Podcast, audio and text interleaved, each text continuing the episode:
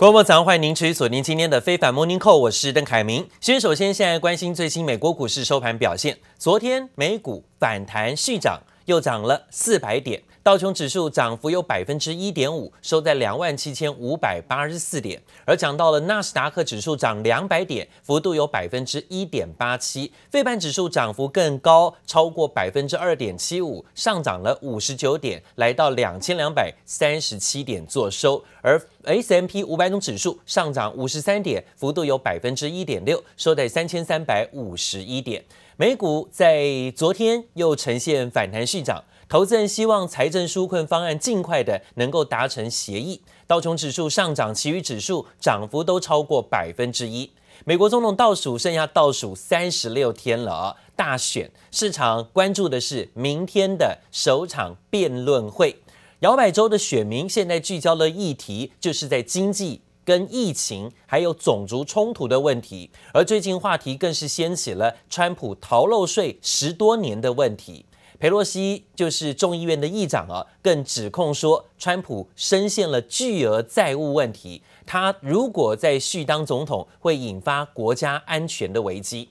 而今天，美国知名的历史大报啊，《华盛顿邮报》选择在辩论前的一天做表态，在《华盛顿邮报》的社论表示，为了将川普赶出白宫，许多选民今年甘愿投票给任何一位候选人，已经很明白地表明力挺拜登了。甚至呢，在社论当中啊，还直接形容川普是近代最糟糕的总统啊。那看到了最新消息，新一轮的纾困案到现在呢，还没有一个名目。众议院渴望在本周进行表决，二点四兆美元的版本纾困案。包括科技股、跟航空股、金融股，还有包括邮轮类股，纷纷反弹走高。美国股市呢，延续了上个礼拜五的涨势。今天道琼指数盘中一度上涨五百点，收盘涨四百一十点。Look at those big tech names. We have shares of Apple, Amazon, Microsoft, even those chip makers, including NVIDIA, Advanced Micro Devices, and Micron Technology, really sending the three major indices higher.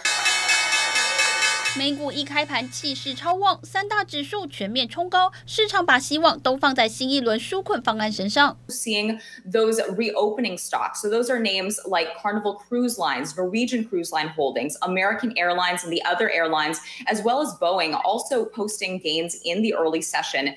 Hopes of further stimulus are helping the rally this morning. 美国众议院议长佩洛西打算推动超过二点四兆美元的纾困方案，民主党表示有信心能和白宫就。纾困案达成共识，激励旅游航空类股反弹。本周其他关注焦点还有美国总统大选第一场辩论会将在美国时间周二登场。I think we know for the most part how each candidate's going to speak. So what I'm really looking for are two things. One is what do they do when they talk about China and trade? His presidency to continue the Trump era China trade tactics, which investors care.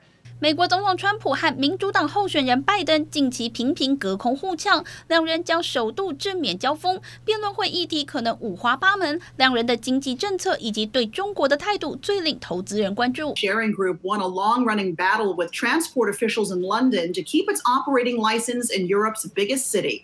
A judge overturned a ban on Uber in London and gave it a new 18-month license to operate.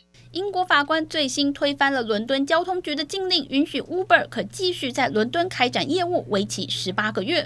Uber 获得胜诉后，暂时摆脱经营牌照的障碍，得以重返这个欧洲最大市场。记者王雄、黄一浩综合报道。距离美国总统大选的投票已经不到四十天了，大选的辩论周二就要登场。那台湾时间是明天，根据最新的民调显示。民主党的拜登现在还是稳定领先川普的民调，而且领先的幅度至少有八个百分点。但是川普最新现身，仍然自信满满，仍然自己非常评论说呢，他在辩论会上啊，他会打倒拜登，因为呢，他持续的抨击拜登的精神状况。yeah I am i am I am looking very forward to today. Thank you. Makes my blood boil. It, everything he does makes my blood boil. And what's going to make my blood boil even more is if there are no consequences. 不少美国民众在辩论会之前还是对于川普总统有诸多怨言啊。赶在辩论的前夕，美国知名大报《华盛顿邮报》今天正式发表社论啊，表态力挺拜登担任下一届的美国总统，甚至呢以近代最糟糕的总统形容要寻求连任的川普。华盛顿邮报的社论呢，举足轻重的，在这时候呢，也是历史大报。为了说，要把川普赶出白宫，社论表示说，许多选民今年会甘愿投票给任何一位候选人。所幸呢，他们不用降低自己标准就能够达成这个目标，意思就是力挺拜登。而在外交政策的部分，华盛顿邮报说，拜登比川普政府做法有大幅度正面的改变。包括承诺将会重建美国联盟关系，还有跟其他全球领导的地位。拜登也预计呢会重新加入巴黎气候协定，要撤销川普退出世界卫生组织的不理智决定，并且将联合盟友对付中国不当的行径，同时也会跟北京在双方有利益重叠的领域做合作，而不是一昧的对抗。而在华邮最后强调，在全球民主面临威胁之际，美国是需要一位会尊重公仆、维持法治、对国会宪法认知是角色有认知，而且会努力促进公共跟非个人利益的总统，而且是要一个知道如何兼顾价值跟结果的总统。那根据美国广播公司跟华邮最新的民调，拜登的支持率有百分之五十二，川普的支持率是只有百分之四十四。另外一份《纽约时报》的民调，拜登的支持率一样是百分之四十九，领先川普八个百分点。不过，在《洛杉矶时报》的民调则显示，拜登的领先幅度是更高的哦。毕竟，在美国西岸的部分，拜登在《洛杉矶时报》的民调上是领先于川普有十个百分点。川普跟拜登将会在当地时间二十九号晚上九点，台湾时间三十号上午九点展开三个回合的总统辩论，也备受外界期待跟关注。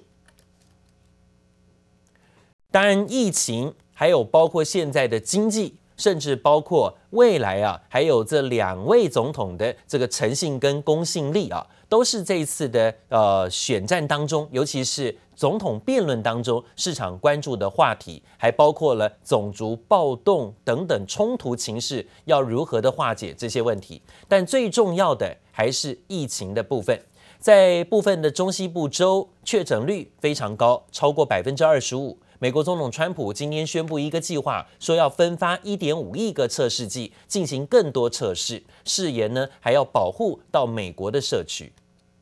Today, I'm pleased to report that we're announcing our plan to distribute 150 million Abbott rapid point of care tests in the coming weeks, very, very soon. This will be more than double the number of tests already performed. These new Abbott rapid point of care tests are easy to use and return results within just minutes. You'll have uh, a result at a maximum 15 minutes. Machine, no machine is required to process them. Mr. President, the American people should anticipate that, that cases will rise in the days ahead. 川普大战这一次的发放快速检测剂，只要十五分钟就能够测出结果，还同步的自夸过去两个月以来住院率已经急速下降到百分之五十。不过副总统潘斯当场表明哦，美国民众最好要有心理准备，因为接下来几天美国的确诊案例会大幅度攀高，因为坦言在中西部地区至少有十个州的新增案例都是呈现稳定上升的。美国疾病管制中心也直言，跟前一周相比，全美国目前还是有二十一个州的病例数呈现持续的上升趋势。白宫的防疫大将福奇跟美国总统川普向来不太对盘的，这让中国外交部发言人华春莹也拿来做文章，讽刺美国政府应该要更尊重这位的防疫专家。而美国确诊人数不断的攀高，在上个礼拜四已经突破了七百万人。随着秋冬来临，美国工位专家都认为疫情可能只会变得更加严峻。美国新冠肺炎疫情持续延烧，最新确诊人数突破七百万大关。七十九岁美国传染病研究所主任佛契向来和美国总统川普不和。中国外交部发言人华春莹二十八号凌晨竟然隔海发推文替他抱不平，表示中国抗疫专家钟南山被政府颁发共和国勋章的顶尖荣誉，希望白宫防疫大将也能享受到政府同等待遇。We feel cautiously optimistic. that we will be able to have a safe and effective vaccine, although there is never a guarantee of that. 已分阶段重启经济的纽约州，二十五号新增确诊达一千零五例，为六月初以来单日确诊首度突破一千人，疫情再增温。佛契最新更提出警告，随着美国进入秋冬流感季节，将使防疫更加困难。If we don't carefully follow the guidelines, the other guidelines, the masking, the distance, the crowds. that we may see another surge again. As fall and winter comes, you know, every respiratory virus that we know of gets transmitted more because people go indoors. 美国新冠病逝总人数破二十万大关后，单日新增病亡数近日呈现下降。然而，华盛顿大学最新报告预估，美国单日新冠病亡数将在年底前再度暴增为现在的四倍，来到约三千零五十九人。疫情后续展望不乐观。然而，公卫专家所说的话，美国总统川普却不见得都爱听。What we are seeing today is different from March and April. It is extraordinarily widespread. The children have extremely low risk to this disease, far less than seasonal flu. 据美国媒体 CNN 报道，过去是川普爱将的白宫疫情工作小组最高官员伯克斯最近郁郁寡欢，因为川普在八月延揽神经放射科专家阿特拉斯，不但经常提供错误讯息，伯克斯认为自己的功能也已经大幅降低，甚至可能丢饭碗。白宫防疫看来难以摆脱政治干预。记者黄心如、黄义豪综合报道。好，现在全球疫情持续还是有蔓延的风险，而且重击了经济。根据法新社的最新计算，病故人数已经突破百万人。而现在呢，最严重的地方是在印度。印度的确诊人数在昨天突破了六百万人，仍然是全球第二高，仅次于美国。美国第一高超过七百万人，印度是六百万人。而欧洲新增确诊数字还在增加，经济也大受打击。法国预估今年 GDP 可能会萎缩百分之十，更传出西班牙政府也准备要下修 GDP，甚至有可能萎缩百分之十一的 GDP 幅度。而讲到了今天，中国外交部在晚间举行的兰厅论坛，中国外交部长王毅出席开幕式时，继续的对于美国表示说，大国不能以霸凌行径剥夺别国发展的权利。那些以为自己拳头大的就可以无视或破坏国际规则的人，最后会被时代抛弃。中国始终奉行互利共赢的开放战略，连续修订。外资准入的负面清单，大幅放宽外资准入的限制。我们将继续全面提高对外开放水平，向世界分享更多中国的红利。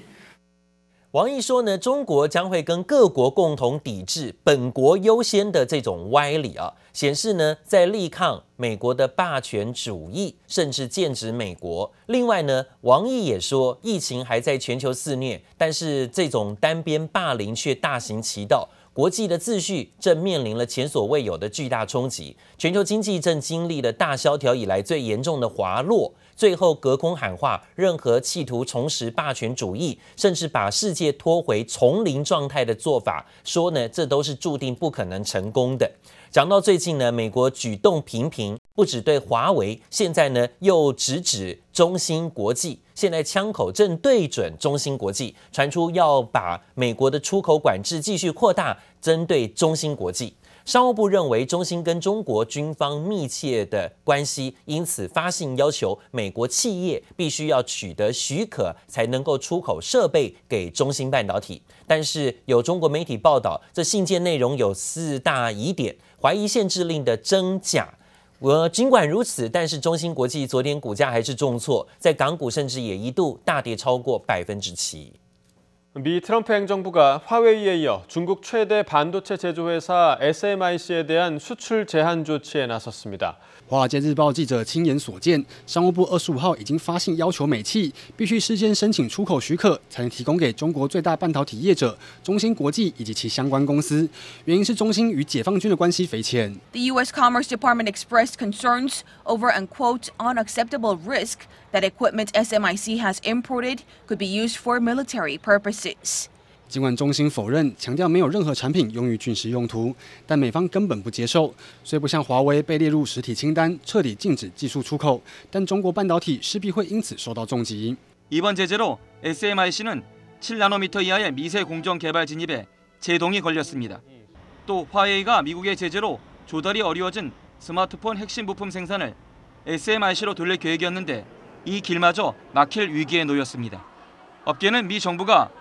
중국 반도체 산업의 급소를 잇따라 정밀 타격하고 있는 것으로 보고 있습니다. 中国外交部认为这是美国泛化国家安全概念、无理打压外国企业的霸凌行径，但现在又传出这项出口限制可能是假消息。官方文件所指的中心所在地址亦因有误，明明是张江路，却写成长江路，加上没有任何美国官方出面证实，消息并不确实，而且可能是川普政府扶植美企的另一个手段。国会传出有议员想跨党派推动补助两百五十亿美元，补助半导体企业回流美国的新法案。至于先前白宫对 TikTok 所寄出的禁令，已经证实踢到铁板。A U.S. judge late on Sunday temporarily blocked a Trump administration order that was set to ban video sharing app TikTok from download on Apple and Google's app stores. 白宫的 TikTok 禁令原定在当地时间二十七号半夜十一点五十九分实行，但就在生效前七小时，美国哥伦比亚特区的地方法院法官在举行聆讯后决定暂缓实施，挡下川普的封杀令，让 TikTok 获得一线生机。不过，川普的另一道从十一月十二号起全面禁用 TikTok 的限制，法院并没有表态是否阻止，而且北京也传出还有疑虑，都让交易案后续充满变数。杰利布里登邦万综合报道。